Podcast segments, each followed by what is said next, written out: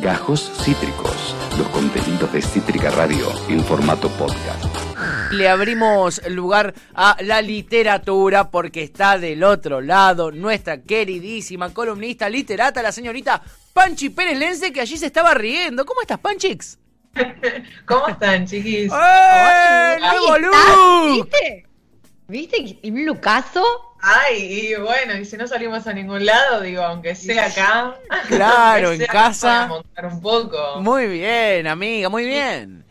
Eh, ¿Fuiste a, a- a peluquería o es el autolook como, como yo y como Eh, Tuti? No, fui a peluquería. Fui a Fuiste- peluquería. bien. Tengo mi peluquería personal. Te, te iba a felicitar si te lo habías hecho vos porque es un muy alto No, nivel. no. Muy alto nivel. Sí, era un nivel muy alto. Era un nivel muy alto. No, claro, es profesionalismo de repente. Se nota, Sí. claro. Nos iba a dejar muy mal parados a nosotros, tuta. No, no, por eso. Sí, no. a mí, a mí ya, ya peor de lo que estoy, mí- nadie me puede dejar. Sí, y a mí, mira esto. Peor de lo que estoy, sí puedo estar peor y es pelado, que es donde estoy yendo, digamos, ¿no? Me falta Sí. poquito para No. llegar. Poquito. Estás ahí nomás. Estoy ahí nomás, estoy ahí nomás. Bueno, Panchix, no te distraemos más con. Vos sabés que somos unas No. fashion victims. Sabés que so- somos unas fashion victims en este programa. Este, pero también somos literatura victims y recomendaciones de Panchi victims. Todo lo que nos recomendás lo leemos y hoy nos trajiste algo que teníamos muchas ganas, la verdad. Eh, sí, estoy, esto va medio para Lu, que siempre se entusiasma cuando hablamos de dar el duelo. Estoy tipo dedicatorias, como me agarró la, la influencer. Pero mm, vamos a estar hablando del nuevo librito de Vircano. Sí. Ahí no sé si se llega a ver, editado por Galerna. Que bueno, ya de por sí la edición. Bellísimo. Todo lo que es Ay. chiquito, a mí me, Ah. me, me destruye. Pásamelo. Sí, bello. sí, es muy hermoso, es muy hermoso. Es el último y eso no implica que sea efectivamente el último de este año porque la novedad es que salió la preventa del nuevo libro de ella, o sea que viene así como muy de él, ella, perdón.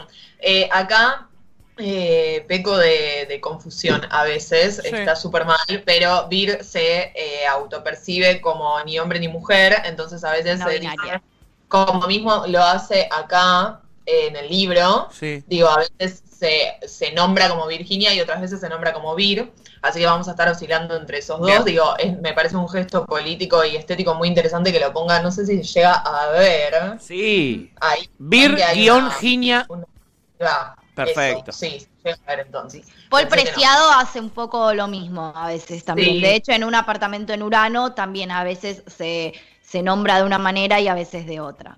Mirá. Sí, me parece la verdad espectacular como para desentrañar un poco como el nombre, ¿no? Que tiene. Pero bueno, ese es otro debate para otro momento. Pero hay algo ahí como con el nombre que siempre es como lo primero que, que decimos al presentarnos. Digo, es interesante que también ir como moldeándolo a gusto y piacere. Me parece Nada, yo le amo un montón, ya lo saben, ya hablamos de otro libro de ella hace muy poquito, eh, así que me parecía interesante traer este. Y decía que en preventa está eh, el borrador de un diccionario del desacato, si no me equivoco el nombre, o para el desacato, no recuerdo la ahí cómo, cómo, cómo termina el título, pero está editado por Madre Selva, que es una editorial que había editado los otros libros de ella y está en preventa. Así que si entramos a la página de la editorial Madre Selva, vamos a tener un link que nos permite entrar a la preventa, anotar nuestros datos y tal. Por supuesto, yo ya estuve ahí tipeando mi dirección y código postal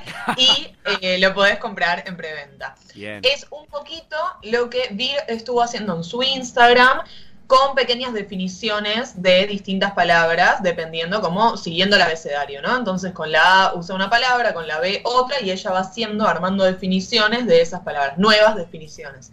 Eh, lo cual me parece espectacular, digo, si hablamos un poco del nombre, hablamos también un poco de las palabras, así que bueno, está este libro en preventa. Pero este acaba de salir y no sé si se acuerdan, pero este año nosotros hablamos de duelos, va, hablamos Sí. un poco como de rupturas amorosas, de toda la parafernalia. Oráculo poético. Sí. Claro, tuvimos ahí nuestro momento catárquico y esta vez venimos un poco a hablar porque, a ver, ¿a quién no le han roto el corazón y a quién no se le murió alguien? Digo, son Ah. como las cosas que nos suceden en la vida. Total. Son dos de las Total, cosas que más nos total. suceden. Claro, es lo que más nos sucede, es lo que más nos sucede en conjunto, ¿no? También digo, nos sucede medio a todos, a todos Sí. en algún momento nos sucede algo así. Sí. Y Y me parece súper interesante que Vircano viene un poco a proponer en toda esa línea de lo que implica hablar de los duelos, que son temas realmente como muy enormes, Posta. ¿qué se puede agregar ahí? ¿No? Como qué se puede decir aparte del duelo en general. Y por eso me resulta también interesante el paréntesis del título, porque ella va a estar hablando de dar el duelo que implica la muerte de su hermano cuando ella era, cuando él, ella era pequeño. Sí. Sí. Con 14 años, su hermano tiene un accidente y muere. Entonces, todo el libro está estructurado en base a esa muerte. Ella ahora tiene 42, si no me equivoco, DNI tanto, la sigo ahí, todos los datos duros de su vida. Pero digo, tiene 42, me parece, 42, 43, y lo que me resulta interesante es que propone que los duelos no tienen un punto final. No es que uno termina de duelar y dice, bueno, hasta acá sino que esa, ese muerto, esa muerta, esas muertes que tenemos alrededor siguen pregnando y existiendo en nuestra vida, ¿no? Y siguen circulando en las acciones que, por ejemplo, no sé, no sé si a ustedes se les ocurre, pero yo sigo haciendo cosas que hacía mi abuela, por ejemplo. Claro. O con la intención de, bueno, sostenerla acá, de algún modo. Mira, O sea, a mí no me pasa con mi abuela, me pasa mucho con mi mamá. Eh, como que me, un montón de cosas que mi vieja capaz me decía o, o- o que insistía en, en- en determinadas conductas que capaz en su momento me molestaban, hoy me encuentro que son muy de mi cotidianidad, como que hoy encuentro muchas cosas eh, de mi vieja en mí, muchísimas, que en su momento capaz me molestaban o no identificaba, Claro. y hoy eh, me siento un reflejo de mi vieja en muchísimas, muchísimas cosas, desde cosas mucho más eh, personales capaz y de, y, y- y de mm, códigos como de boludeces como las cremas, por ejemplo, Claro. ¿no? Como, como cualquier cosa, me pasa muchísimo eso con mi mamá. Es súper lindo porque es como de algún modo encarnar, ¿no? Como, bueno, me lo traigo para mí. Súper, Eh, súper. Es muy hermoso y bueno, en el libro Vir hace todo un recorrido pensando justamente que la vida y la muerte no es que son dos cosas, digo, obviamente ella es doctora en filosofía, entonces el libro tiene justamente un, un tono muy cotidiano, porque eh, parte de sus sentimientos y de sus sentires más carnales, y al mismo tiempo un tono muy reflexivo. Logra conjugar, la verdad que tiene una escritura bellísima. Y me resulta interesante pensar eso como no es un límite, es un umbral, digo, los muertos están acá con nosotros y nosotros estamos un poco allá con ellos, ¿no? Como hay algo muy eh, de, de la reciprocidad en la relación que sostenemos con las muertes. Porque es esto que dice Tuti, digo, sostenemos acciones que han hecho las personas que ya no están, y que, que ya no están vivas, aunque Sí. sea. O, sí, ¿no? Pero de otra manera, no sé, tiene sí. algo ahí como muy interesante. Y lo que, reco- lo que recopila es una tradición de escritura respecto a los duelos, que son los fragmentos. Les voy a mostrar el librito, porque eh, Bartes también escribe, o sea, medio que retoma. No sé si ahí se ve, ven que son como Tuki, un fragmento. Sí.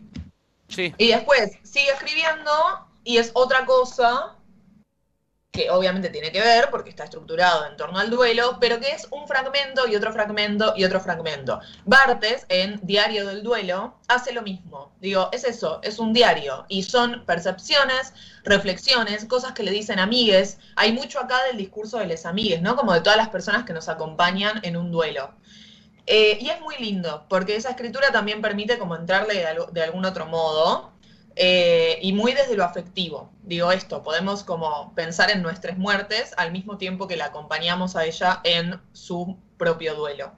Así que me parece un libro como mm, nada, que me conmueve un montón. Yo lo leí de un tirón, porque fue como no lo puedo dejar, como no, no puedo abandonar Claro. esta lectura a la mitad. Qué lindo cuando pasa eso, Panchi. Sí. Qué Muy hermoso. placer. Sí. Qué placer. Sí. Muy hermoso. Igual eh, creo que hay ahí como una, un- una generación eh, de ese universo que, que tiene una capacidad de escritura que, muy emocionante, digo, sí, y, y como desde lo autobiográfico, pero a la vez en una reflexión colectiva, digo, muchas veces trajimos a colación Las Malas de Camila Sosa Villada, todavía Sí. no, no, que de hecho ganó un premio, me parece importante decirlo, está reconocido, no, ahora no me acuerdo específicamente qué, pero recontra importante el reconocimiento que se le dio a ese libro.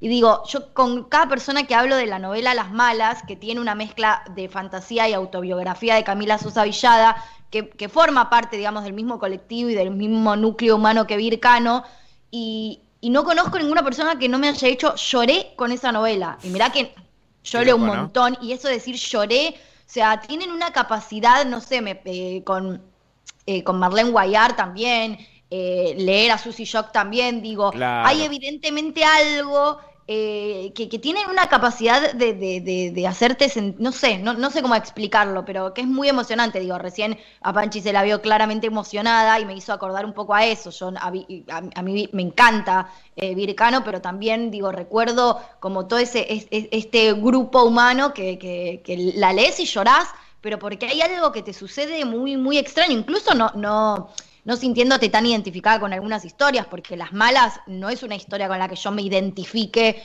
eh, desde, digamos, desde, lo desde la vivencia propia. Es, la historia de, una, de una travesti eh, y, todo ese universo. No, hay algo de su historia con la que yo me identifique, pero hay algo en su manera de escribir que te hace llorar. O sea, como que decís, no sé, te amo, te quiero abrazar.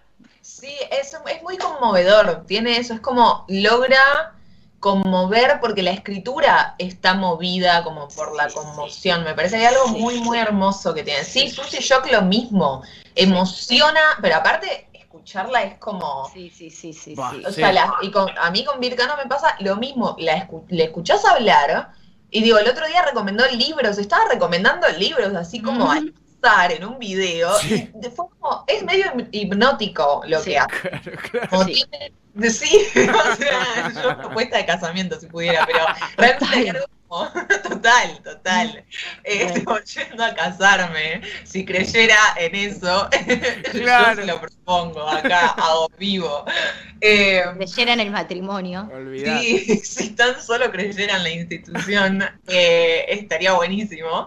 Porque nada, tiene eso, tiene eso totalmente. Hay como que también lo tiene Bartes para mí, como también entra como de esa tradición del fragmento y de lo emocional y de la experiencia, porque digo, Bartes habla de su madre y Cano acá lo nombra a Bartes, como un poco también está pensado en, ese, en esa idea del el fragmento y de reencontrarse con esa manera de escritura, que creo que también, como para ir cerrando, digo, el fragmento tiene algo también de lo inconcluso y el duelo también tiene, digo, la escritura, el modo en el que escribe y de lo que escribe se, se juntan ahí, donde del duelo se pueden decir un montón de cosas, entonces no se puede escribir un texto con punto inicial, con, con, mayúscula y punto final, porque hay algo que nunca se va a poder resolver de eso.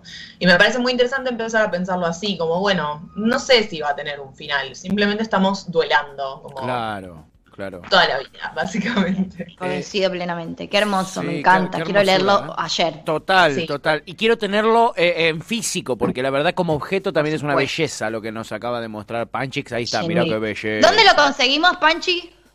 Eh, yo lo compré con una amiga, como que nos lo pedimos, y lo bueno que tiene Editorial Galerna, que no sé si lo sigue sosteniendo, es que si compras justamente dos de estos, en particular por el precio que tienen, el envío es gratis. Ah, buenísimo como que superás el límite que ellos te piden para eh, hacer el envío gratis. Y lo compré con ella por internet y me llegó a mi casita. Espectacular, espectacular. Bueno, ya saben cómo acceder eh, a dar el duelo de Vircano. Eh, este, eh, también muero de ganas de, leerlo yo también. Este, y me atraen, me atraen cuando, cuando me lo venden tan bien y me dicen me lo comí de una sentada. Como que me, qué mm. lindo es esa sensación, lo que no te puedes desenganchar, ¿no? Qué, qué masa. Panchi Pérez Lense leyendo Pancha, así se llama su columna. Claro que sí, este como todos los lunes. Panchix, espectacular, amiga, como siempre, te queremos mucho, sos una genia. Un gustazo, como siempre. Buen comienzo de semana. Gracias, amiga. Igualmente. Hasta la semana que viene. Chao, eh, chao, La gran Panchi Pérez Lense con Leyendo Pancha nos trajo este libraco, Dar el Duelo, de Vircano. Eh, muchas ganas de, de leerlo nos dio. Mm, la verdad es que sí. Acabas de escuchar Gajos Cítricos. Encontrá los contenidos de Cítrica Radio en formato podcast en Spotify, YouTube o en nuestra página web.